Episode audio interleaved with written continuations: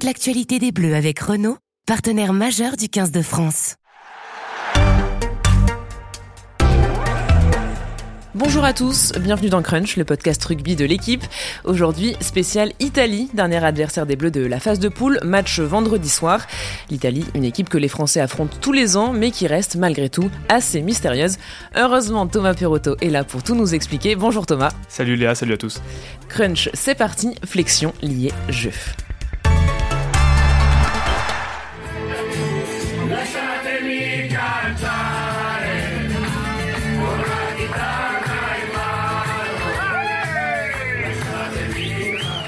Pour se mettre dans l'ambiance, on voulait quand même vous faire écouter les Italiens qui chantent dans le tramway de Lyon quand ils sont arrivés en France pour la Coupe du Monde, surtout qu'on adore la chanson.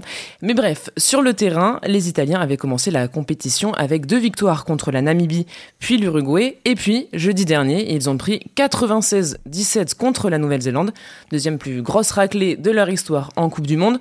On se disait qu'ils pouvaient peut-être faire un truc, et puis finalement, qu'est-ce qui s'est passé?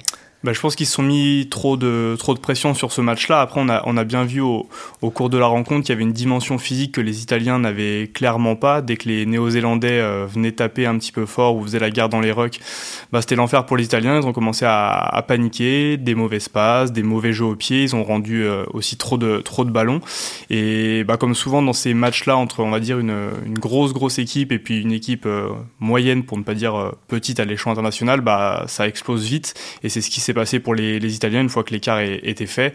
Euh, bah, les, essais sont enchaînés. Il y a eu un semblant de, réaction en deuxième période, mais c'est pour ça que le, score finalement il est très lourd. Ouais, ils n'ont pas réussi à se remobiliser? Non, non, non. En deuxième période, il y a eu un, un, un semblant de, un semblant de mieux, mais à chaque fois qu'il qu venait euh, faire un peu des, des, actions dans la défense néo-zélandaise, il, il, reculait sur tous les, sur tous les impacts. Euh, après, est-ce qu'ils se sont dit au bout d'un moment, bon, bah, de toute façon, ce match-là, il est, il est perdu, on se projette euh, un peu plus loin et voilà. Mais en tout cas, mentalement, psychologiquement, c'est sûr qu'ils ont, ils ont lâché très rapidement face aux All Blacks. Est-ce que c'est possible qu'ils se soient aussi économisés pour jouer contre l'équipe de France vendredi soir? Avant... Match qui peut les qualifier avant le match, c'est sûr qu'ils ne sont pas économisés. Après, passer la 55e, 60e, où ils sentaient que de toute façon, ils obtiendraient absolument rien, si ce n'est 80, 90 points ou 100 points. Peut-être qu'ils se sont dit, bon, il y a quand même un match très important aussi la semaine prochaine à, Lyon contre, contre l'équipe de France. Donc peut-être qu'ils avaient ça dans un coin de leur tête au bout d'un moment, mais, mais dire qu'ils ont fait l'impasse sur le match de la Nouvelle-Zélande, non, non, clairement, c'est pas le cas. Et on rappelle que l'Italie n'est jamais sortie de poule euh, en Coupe du Monde. Donc avant d'affronter la France, euh, les Italiens restent sur une grosse, grosse contre-performance. Pourtant, on avait la sensation euh, que c'était une sélection en progrès. Est-ce que c'est le cas ou est-ce que c'est une impression? Je pense que c'est simplement une impression parce que si on regarde entre 2016 et 2021, euh, l'Italie avait fait à chaque fois la, enfin avait reçu la cuillère de bois, c'est-à-dire euh, zéro défaite. Il y avait eu 35 défaites de, de, suite entre 2015 et leur succès au Pays de Galles en 2022. Donc il y a une sensation de, de progression parce que les joueurs sont meilleurs. Peut-être que certains joueurs jouent dans des championnats plus importants comme le top 14, mais en soi, les autres nations en même temps progressaient de manière euh, égal ou alors supérieur. Et le meilleur exemple, je pense, c'est l'équipe de France. Il y a eu des matchs dans le courant des années 2010 où l'Italie perdait de aller 10, 15, 20 points. Et or, depuis par exemple Fabien Galtier ou même un tout petit peu avant, on est, on est revenu à des standards un peu plus euh, supérieurs, genre des, des, 40 à 10. Je crois qu'il y a un 50 à 10 il n'y a pas très longtemps non plus. Euh, donc non, le, sentiment de progression, il est réel en termes de talent des, des joueurs. Mais à l'échelon international, c'est pas quelque chose qui suffit, on va dire. Euh, il y a encore trop d'écart avec la Nouvelle-Zélande, avec l'Angleterre, enfin l'Angleterre, je sais pas, mais avec la France, avec l'Irlande, et on l'a bien vu sur tous les derniers tournois des, des six nations. Euh, je sais pas si on, en parle après, mais il y a eu quelques exploits, effectivement. L'Italie a battu l'Australie il y a pas très longtemps, mais juste avant, enfin, je crois que c'est trois mois ou quatre mois avant, ils avaient été également capables de perdre contre la Géorgie. Donc, L'Italie est une équipe capable de coup, je pense, euh, de battre la Nouvelle-Zélande, peut-être de battre la France dans, dans deux jours, enfin vendredi euh, à Lyon, peut-être, on sait, on sait jamais. Mais sur la, la durée, c'est pas une équipe qui est, qui est taillée. Euh, on en parlera aussi après sur ses, son, son organigramme, sa structure pour rivaliser avec les plus grosses nations mondiales. Et justement, alors pourquoi l'Italie reste un cran en dessous des plus grandes nations du rugby? Dis, Disons que dans les années 80-90, il y, avait une formation italienne qui était, qui était pas mauvaise. Les clubs aimaient bien jouer au, rugby, les, jeunes étaient là.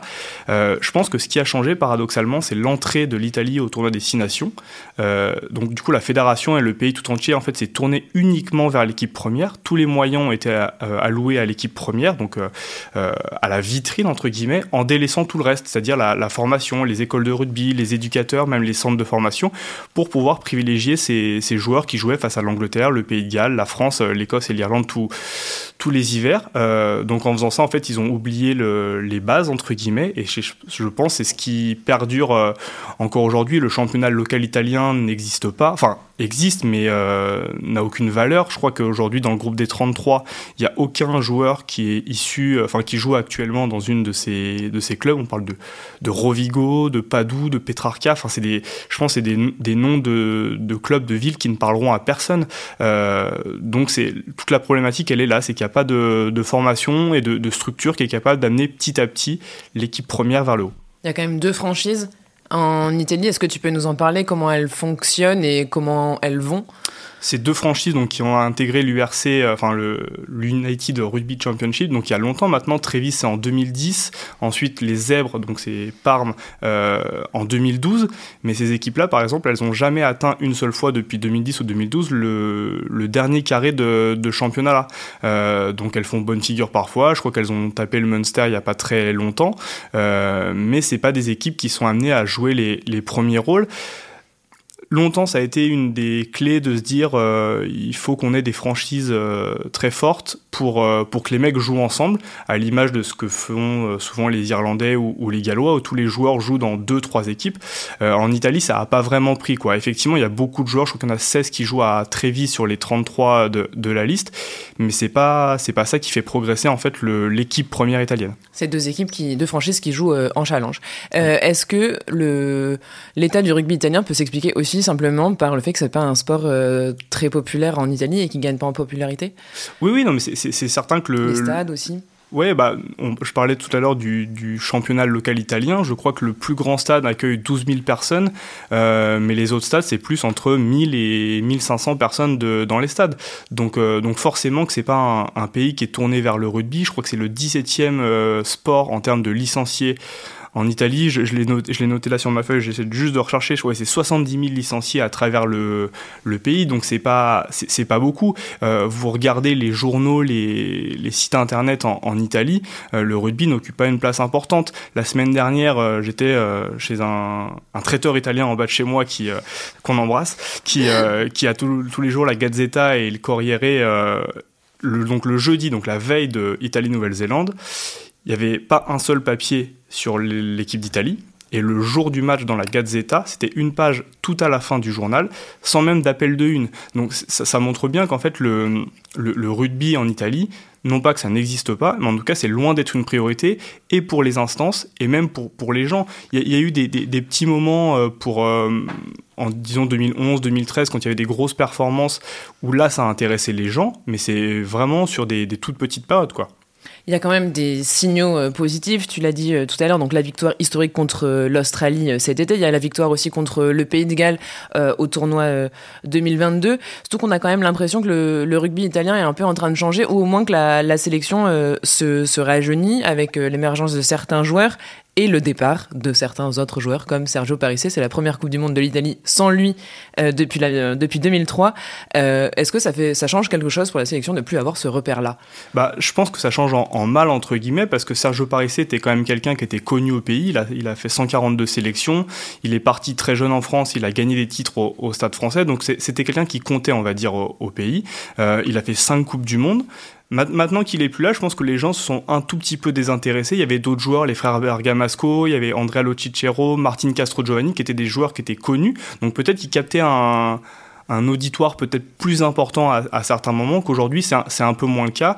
Tu l'as dit, il y a des joueurs qui sont en train d'émerger. Euh, ça prendra peut-être du temps, mais c'est des joueurs qui ne sont pas qui ne sont pas soit italiens à la base, soit qui ne joue pas en Italie. Donc c'est compliqué pour euh, un Napolitain, un Sicilien ou un mec qui habite à Venise de s'intéresser euh, tous les jours ou toutes les semaines à quelqu'un qui jouerait en France ou en Angleterre. De nouveaux joueurs émergent et euh, parmi eux, celui qui ressort le plus, c'est Ange Capozzo. Donc tu voulais qu'on dise que c'est toi qui l'as vu en premier. donc voilà, je le dis. Euh, Ange Capozzo, donc euh, qui qui joue à Toulouse justement. lui justement, il incarne le, renouveau du, du, rugby italien? Oui, il, il, a un petit côté symbole parce que bah déjà, il est pas né en Italie, il est français, il a commencé le rugby à, à Grenoble, maintenant il joue à Toulouse, il a été repéré simplement euh, presque par hasard parce que euh, en décembre 2018 il, joue un match avec les espoirs du FC Grenoble face aux espoirs italiens. Et à la fin du match il va voir les dirigeants euh, italiens avec ses parents leur disant bah voilà moi mes grands-parents sont napolitains ils sont nés en Italie l'Italie coule dans mes veines enfin j'adore ce pays si vous avez besoin de moi bah voilà mon numéro voilà mon adresse écrivez-moi quoi. Et ils l'ont ils écrit genre trois mois après parce qu'un joueur était blessé pour partir au Mondial U20 en Argentine. Et son histoire elle a commencé comme ça donc, euh, en plus, il joue en France, dans, des clubs, euh, enfin là maintenant à Toulouse, où, là aussi il explose. Donc je, pense que c'est aussi ce type de joueur qui peut faire aimer le rugby en Italie, parce que il est très actif sur les réseaux sociaux, il a une très bonne image, il est très marrant. Euh, donc oui, c'est aussi des joueurs comme ça qui vont faire que peut-être, j'espère en tout cas, l'Italie, l'Italie du rugby va plus s'intéresser à ce sport. Quels sont les autres joueurs clés de l'Italie dont on pourrait parler? Je pense que le plus connu, euh, c'est Tommaso Allan, parce qu'il a joué à Perpignan, il a joué en Écosse pendant longtemps. Euh, et sinon, on a par exemple Paolo Garbizzi, qui a été champion de France avec Montpellier, donc maintenant il y a une deux saisons, en 2022. Encore un joueur qui joue en France. voilà, c'est ça. Lui, il a joué une seule saison à Trévise. Avant, il était euh, dans une espèce d'académie. Il, y a quelques académies comme ça en, en, Italie qui forment des joueurs de rugby, mais après, les joueurs partent. Et donc, lui, il est parti à Montpellier. mais c'est quelqu'un qui est rugbystiquement français, en fait, parce que tout presque maintenant toute sa carrière professionnelle euh, a été réalisée en, France. Euh, donc lui, il est assez connu. Il y a Monty Ioane, c'est un joueur, un ailier australien euh, qui a joué en Italie, mais là qui vient de signer à Lyon. Donc voilà, encore une fois, c'est des joueurs qui qui ne sont pas forcément nés au pays, qui n'ont pas été formés dans des clubs ou dans des franchises italiennes, mais qui explosent ailleurs et dont on espère qu'ils vont porter l'équipe. L'autre homme clé de l'Italie, c'est le sélectionneur. Euh, Kieran Crowley, tout à fait, donc euh, qui est arrivé il y a pas très longtemps et qui repartira dans pas très longtemps puisqu'il a annoncé, enfin, on lui a, annoncé. c'est plutôt ça, on lui a annoncé juste avant, enfin, l'hiver, au printemps dernier que, ben, il prendrait la porte à l'issue du, du, mondial. Mais il a quand même changé des choses parce que c'est quelqu'un qui, qui, a longtemps entraîné en Italie. Euh, donc ça, c'est bien généralement d'avoir des, des, gens qui connaissent le, les structures ou alors les quelques petits clubs qui, qui peuvent former des joueurs et donc les faire exploser après à, à haut niveau. Et puis il a surtout changé le, le logiciel, on va dire, de, de l'équipe d'Italie. Euh, on a eu un, un portrait de lui, de notre confrère euh, Karim Ben Ismail, la semaine dernière, qui expliquait justement que voilà, l'Italie, ça a souvent été euh, les avants, euh, la, la, la, guerre devant, parce qu'il y avait des joueurs qui étaient tout à fait dans ce profil-là. Alors qu'aujourd'hui, c'est un peu moins le cas.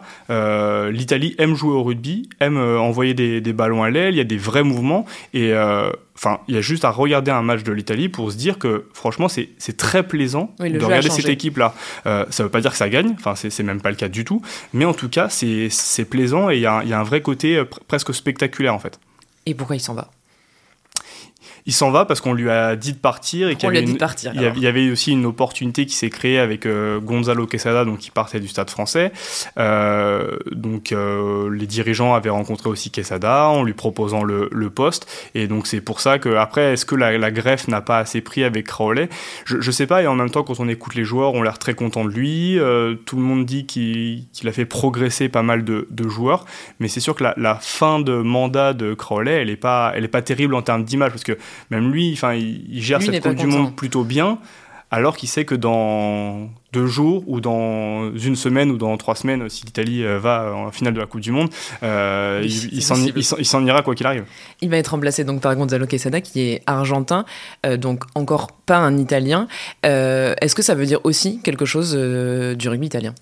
Oui, ça veut dire que dans ce pays-là, il n'y a pas les formateurs nécessaires, les éducateurs ou les entraîneurs capables de dire bah j'ai les compétences pour euh, prendre en main le destin d'un grand club ou d'une équipe nationale. Euh, Gonzalo Quesada, tu l'as dit, il est argentin, mais comme Sergio Parisse était d'origine argentine, comme Martin Castro Giovanni était d'origine argentine, finalement on en revient un peu toujours au même truc que voilà, les, divers horizons euh, voilà, façonnent l'équipe. Merci Thomas d'avoir été dans Crunch. Merci à Antoine Bourlon pour l'édition. On se retrouve lundi évidemment pour un nouveau podcast sur l'équipe de France. En attendant, bon match à tous. Salut.